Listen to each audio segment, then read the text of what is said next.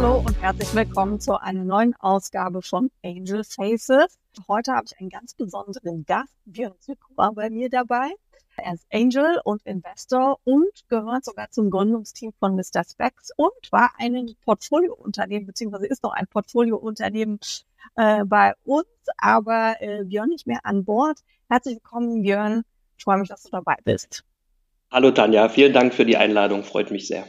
Ja, vielleicht fangen wir erstmal an mit deiner beruflichen Laufbahn, bevor du Angel geworden bist. Du hast ja ganz klassisch angefangen, wahrscheinlich die meisten von uns mit zahlreichen Praktika, Trainingprogrammen bei unterschiedlichsten Unternehmen gewesen und dann äh, hast du Mr. Specs mitgegründet. Wie, wie kam es zu diesem Schritt? Äh, ja, also sehr spannend. Äh, ich nehme dich gern nochmal mit oder euch alle nochmal mit auf die Zeitreise. Ähm, ganz klassisch war es nicht. Ich glaube, dann wäre ich noch länger an der Beratung gewesen. Das ist ja auch bei vielen im Background. Ähm, bei mir waren es aber auch ganz, ganz viele Zufälle. Ähm, ich habe meine berufliche Laufbahn damals ähm, hier in Berlin begonnen, im Jahr 2000, also 23 Jahre her, ähm, und habe da an der Berufsakademie so ein duales Studium gemacht. Also quasi drei Jahre an der BA ähm, studiert und parallel dazu auch drei Jahre bei der Deutschen Bank sämtliche Abteilungen durchlaufen. Im Anschluss daran habe ich nochmal weiter studiert, zunächst an der Freien Universität, an der FU hier in Berlin und bin dann 2004 gewechselt nach Leipzig an die HHL, an die Handelshochschule. Und das war dann für mich so der erste Touchpoint mit der ganzen Thematik Unternehmertum. Verschiedener Hinsicht. Einmal da natürlich die Studieninhalte, die da sehr stark schon drauf zugeschnitten waren. Malte Brettel ist mir noch in Erinnerung geblieben als Entrepreneurship-Lehrstuhlinhaber damals, der jetzt in Aachen auch ganz, ganz tolle Sachen aufbaut. Ähm, aber neben den Studieninhalten auch viel schon die Menschen. Also ich glaube, Entrepreneurship lebt von Menschen, die einen begeistern, die Unternehmer, die man erlebt, die man sieht. Auch die waren an der HL sehr präsent. Eigene Erfahrungen durfte ich dann auch noch sammeln. Und zwar habe ich im Jahr 2005, also während des Studiums an der HL, ein Praktikum bei der Firma Yamba absolviert. Der eine oder andere kennt es vielleicht noch. Ähm, war die zweite große Gründung der Sambas, glaube ich. Und das war für mich also so ein völliger Kontrast gerade zur Arbeit der Deutschen Bank. Ja, kannst du dir vorstellen, ich glaube, Deutsche Bank war so Zwölf-Augen-Prinzip gefühlt. Jamba war dann einfach was Umsetzungsgeschwindigkeit, aber auch Verantwortung, die man da sehr früh, sehr schnell bekommt, einfach unfassbar spannend. Und von dem Moment an war für mich eigentlich klar, dass ich auch mal gerne ein Unternehmen gründen oder mitgründen möchte. Ich habe dann das Studium noch beendet und bin auch nach dem Studium zunächst nochmal Vollzeit fest bei Jamba eingestiegen. Zwei Gründe. A, es gab irgendwie keine Idee, was man gründen konnte. Und B, hatte ich auch noch ähm, ordentlich Schulden von dem Studienkredit und dachte, da erstmal ein bisschen was zurückbezahlen und parallel vielleicht sich auf Ideensuche begeben, ist auch ein guter Weg. Vielleicht da auch noch ein kleiner Einwurf. Ich glaube, die Szene war halt damals auch noch nicht vergleichbar mit der Szene heute. Also trotz dieses Fokuses an der HHL und den vielen motivierten Menschen bei Yamba, so richtig etabliert war dieser Karriereweg Internet-Startup dann doch noch nicht. Ja, also da äh, galt man dann doch noch ein bisschen mehr als Exot. Genau, also wie gesagt, Jamba war ich dann so 2007 ähm, und dann so im Sommer 2007 haben wir, ich sag mal, angefangen, so konkret auch verschiedene Modelle irgendwie zu diskutieren. Ähm, wir haben uns da sehr schnell auf den Bereich E-Commerce eigentlich eingeschossen. Also das war so zur Einordnung Zalando 2008 gegründet, also so ein Jahr davor. Und genau, am Ende sind es dann die Brillen geworden und Ende 2007 haben wir dann losgelegt operativ bei Mr. Specs zu viert damals. Ja, und man denkt immer, so Gründung geht sehr schnell, aber tatsächlich hast du ja zwölf Jahre bei Mr. Specs verbrannt und Mr. Specs entwickelt sich ja immer noch weiter. Wie, wie hast du die Zeit erlebt, so aus Gründerperspektive? Ich glaube, also super, super spannend da. Und ich glaube, jede, jede Phase mit ihren ganz individuellen und eigenen Herausforderungen. Gibt es da so ein Erfolgskriterium, wo man sagt, was habt ihr anders gemacht, vielleicht zu dieser Zeit? Ja, gute Frage. Ähm, also ich glaube, was uns, oder was heißt anders? Ich will gar nicht sagen anders, aber ich kann ja so ein bisschen beschreiben, wie wir immer versucht haben zu arbeiten und die Firma aufzubauen. Ich glaube, wir waren immer schon sehr bodenständig. Ja? Das zeigt ja auch so ein bisschen die Wahl des Geschäftsmodells. Also wir haben, glaube ich, sehr ehrlich in uns reingehört und überlegt, wo können eher Leute mit einem BWL-lastigen Background irgendwie vielleicht Sachen besser aufbauen als andere. Also so ein Handelsmodell lag schon recht nahe. Für alle anderen Sachen waren wir anscheinend nicht gut genug. Das heißt, das haben wir auch immer wieder versucht zu übertragen. Also wirklich auch sehr reflektiert zu sein in dem, was wir tun. Also das ähm, hat sich immer wieder durchgezogen, wirklich zu schauen, wo sind wir schon gut, wo glauben wir, haben wir aber auch noch ein paar Lücken und wie können wir die schließen? Also sei es jetzt irgendwie kurzfristig vielleicht mit externer Hilfe oder sollten das sogar Skills und Kompetenzen sein, die wir noch einfach dazu heiern müssen im Management? Ich glaube, das haben wir, glaube ich, immer sehr gut und sehr bewusst auch entschieden und offen diskutiert. Und im Laufe der Zeit, gerade wenn das dann so bei E-Commerce in die Skalierung geht, das ist ja dann schon recht sportlich, gerade auch noch mit dem Retail Rollout. Also wir sind ja rein online gestartet, mittlerweile über 70 Stores. Das ist dann schon auf der Operations-Seite eine sehr, sehr ordentliche Skalierung, die da vor einem liegt. Und die haben wir versucht mit so zwei Themen auch immer ganz gut zu begleiten. Einmal mit einer starken Kultur, ja, weil ich glaube, du kannst viele Sachen vorher immer diskutieren und irgendwie dir überlegen, am Ende ist das Tempo aber so hoch, dass es in vielen Ecken einfach irgendwie knallen wird.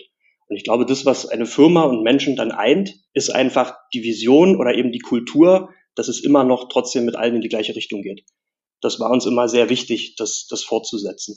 Und das Zweite, so ein bisschen davon abgeleitet, was wir auch gemerkt haben, was wir definieren mussten, sind so Arbeitsprinzipien. Ja, also wirklich zu schauen, jetzt arbeiten da irgendwie ein paar hundert Menschen oder über tausend nach welchen Guidelines soll das denn funktionieren? Also nicht nur auf der Werteseite, sondern wirklich von den Arbeitsprinzipien. Und da haben uns eigentlich immer so drei Säulen begleitet. Ein Thema, ich glaube nicht neu, haben viele Unternehmen Kundenorientierung. Also wirklich immer wieder alle Leute dazu zu bringen, die Sachen aus Kundensicht zu betrachten und immer wieder zu schauen, was machen wir hier und ist da irgendwo ein Mehrwert für den Kunden? Also nicht nur Prozesse zu optimieren, um Prozesse zu optimieren, sondern um eine Brille schneller zu einem Kunden bringen zu können. Das zweite Thema was daran anschließt, ist dann Datengetriebenheit. Ja, also Bauchgefühle sind immer gut, funktioniert aber irgendwann nicht. Also ich glaube, das, was sich auch in so einer Gründungsgeschichte durchzieht in allen Phasen, ist ja das Thema Priorisierung. Ja, das ist am Anfang super wichtig und das wird eigentlich in jeder Phase genauso wichtig bleiben. Es gibt immer zu viele Themen, immer zu wenig Ressourcen. Also ist Priorisierung am Ende super, super wichtig. Und um da sicherzustellen, dass man sich mit den richtigen Themen beschäftigt, bedarf es eben einer gewissen Datenorientierung. Und das dritte Thema, was wir definiert hatten, ist so eine Agilität. Also wirklich wegzukommen vom klassischen Projektmanagement, Wasserfall. Wir schließen uns drei Jahre in den Keller ein und gucken dann mal wieder, was passiert. Ich glaube, die Zeiten sind zumindest in vielen Projekten vorbei. Ja, also einfach kürzere Iterationszyklen, schneller einfach mal in ein operatives Doing zu kommen, schnell dann aber auch mal wieder auftauchen und irgendwie gucken, sehe ich mein Ziel noch oder bin ich jetzt eher sogar weiter weg vom Ziel? Das waren so die Themen, glaube ich, wie wir versucht haben, die Firma aufzubauen und auch zu arbeiten. Mhm. Der HTGF war ja einer der ersten Investoren auch mit an Bord. Wie hast du so den Austausch erlebt mit Investoren? Ja, war sehr gut. Also genau, wie gesagt, 2007 war die Gründung. Ja, ich glaube, die Szene immer noch so ein bisschen gebeutelt von den Nullerjahren. Ich glaube, VC, ich glaube, viele gab es nicht mehr, diesmal gab. Und wir hatten am Anfang auch sehr, sehr viele Business Angel mit an Bord, bis wir dann Ende 2008, ich glaube, es war sogar einen Tag vor Weihnachten, bis wir dann die Runde mit dem Hightech Gründerfonds und Grazia Equity schließen konnten. Ja, war super. Also ist, glaube ich, sehr wertvoll für uns gewesen, gerade in den strategischen Diskussionen, da nochmal einfach die Erfahrung auch mit dabei zu haben. Also wir haben es ja damals zum ersten Mal gemacht, eine Firma gegründet und aufgebaut. Das hat uns schon sehr geholfen aber eben auch in, äh, sag mal so vielen strategischen Partnerschaften. Da ist es doch nochmal auch ein, ein Gütesiegel, ein Vertrauensbeweis, der einen da schon sehr nach vorne bringt. Und jetzt hast du ja einen ganz anderen Schritt gemacht, sozusagen vom Gründer hin in die Angel-Szene. Du hast auch schon sehr früh investiert. Wie bist du dazu gekommen, die Seite auch zu wechseln? Äh, ich glaube, genauso zufällig. Ähm, ich glaube, erste Angel Investment tatsächlich auch schon 2008. Normalerweise setzt ja Angel Investment voraus, dass man eigenes Geld schon hat. Ich hatte mir das erste Geld tatsächlich von meinen Eltern geliehen. Das Thema hatte dann nicht geklappt, äh, leider. Deswegen hatte ich dann beim zweiten Thema, an das ich auch stark geglaubt habe, eher nochmal eine Bank gefragt, ob sie den Dispo erhöht, weil ich es auch unbedingt machen wollte. Das zweite nenne ich mal, das war Lieferheld. Das hat sich also ganz gut gelohnt, die ja dann in Delivery Hero aufgegangen sind. Irgendwie hat mich dieses ganze Thema so begeistert und so geflasht. Ja, du warst irgendwie jung, du hast keine Verantwortung, also war mir jetzt irgendwie ein Sparbuch kam für mich irgendwie nicht in Frage. Das heißt, ich wollte da bewusst wirklich auf diese Risikoklasse setzen, was ich, glaube ich, jetzt aber nicht so ohne weiteres weiterempfehlen würde. Wie sieht dein Portfolio heute aus? Welche, in welche Themenbereiche investierst du? Das ist bunt gemischt, bedingt natürlich durch die ersten Investments. Also generell ist bei mir, glaube ich, so Deal Source oder Lead-Quelle natürlich viel so eigenes Netzwerk. Ja? Ehemalige Kollegen, Mitarbeiter, irgendwelche Panels oder Juries, wo du mal dabei warst, irgendwelche Accelerator-Programme, Das war in den ersten Jahren natürlich sehr, sehr stark E-Commerce, Retail, B2C-lastig. Als ich damals dann den Schritt von Mr. Specs weggegangen bin, habe ich das bewusst stärker Richtung, Richtung Deep Tech, Technologie und B2B gemacht, weil ich da eher meine Zukunft sehe. Das heißt, das hat sich dann eher ein bisschen dahin verschoben auf so die B2B-Tech-Seite. Und du warst ja selber auf der Gründerseite. Wenn du dann auf der Investorenseite bist, wie arbeitest du mit Teams zusammen? Was ist dir wichtig dabei? Genau, ich glaube, genau so ein bisschen zwei Fragen. Also wie würde ich es auch, auch auswählen? Also glaube ich ganz klar, Team zentral für mich oder ich als Angel gehe ja in einer sehr, sehr, sehr, sehr frühen Phase. Ja, gibt gar nicht zu früh, würde ich mal sagen, oder fast nicht zu früh, sagen wir es mal so,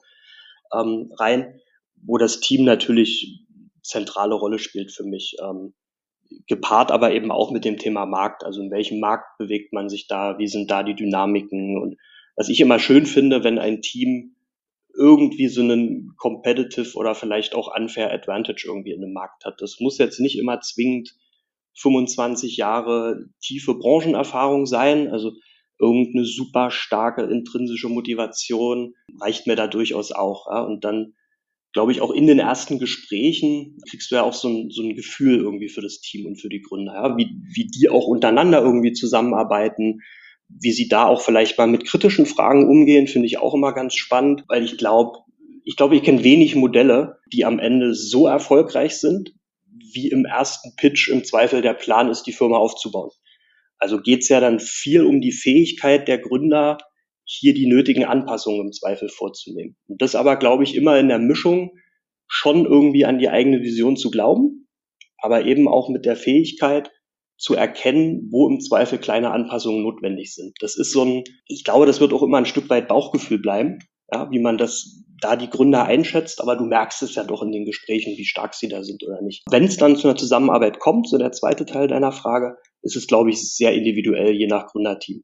Also ich richte mich da super gern nach denen. Also klar finde ich es immer super, wenn man irgendwo mal ein Update bekommt und dann nie wieder irgendwas hört, außer dann vielleicht Verkauf oder Insolvenzbenachrichtigung. Ansonsten würde ich es aber den Gründern überlassen, wo sie Bedarf sehen. Also bei mir ist der Fokus, glaube ich, sehr stark auf diesem ganzen Thema Organisationsaufbau, Organisationsentwicklung, ähm, Skalierung, Product Market Fit und durch die letzten Jahre eben auch viel so B2B Marketing Sales.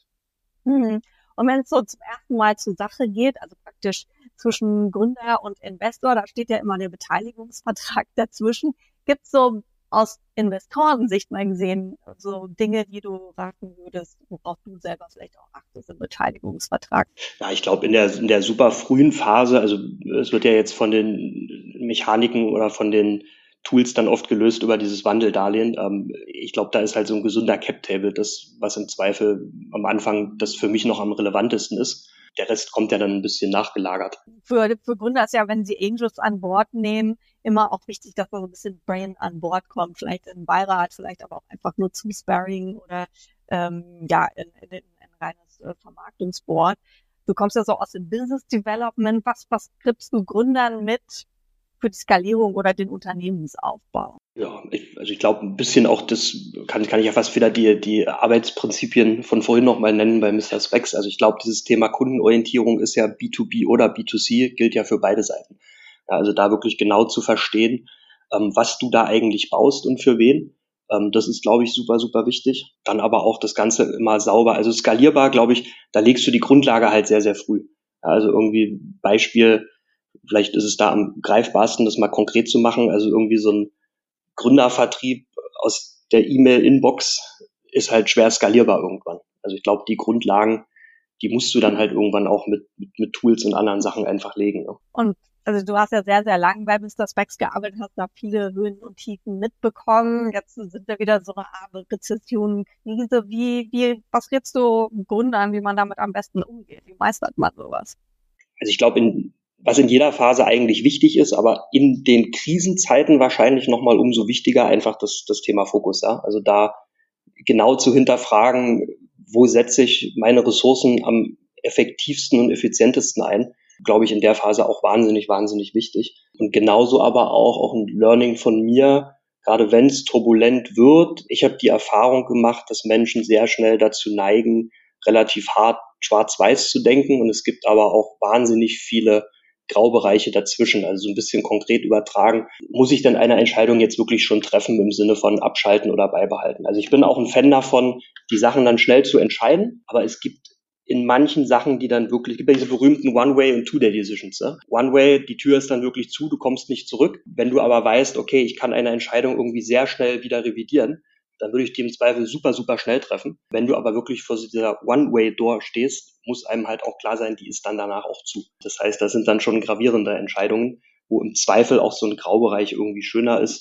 Bisschen übertragen vielleicht auch auf so eine Wirtschaftskrise. Ähm, gibt es auch bei manchen Firmen überlegt, die schon ganz wild dann wirklich beim letzten Punkt waren, ja, ähm, Cost-Cutting umsetzen mussten, sich dann von sehr, sehr vielen Leuten trennen wollten und am Ende doch einen Weg gefunden haben, wie das über Gehaltsverzicht ähm, auch gar nicht so schwarz in dem Fall abgewickelt werden musste. One way, two way, also wichtig, welche Tür ihr aufmacht und welche ihr zumacht.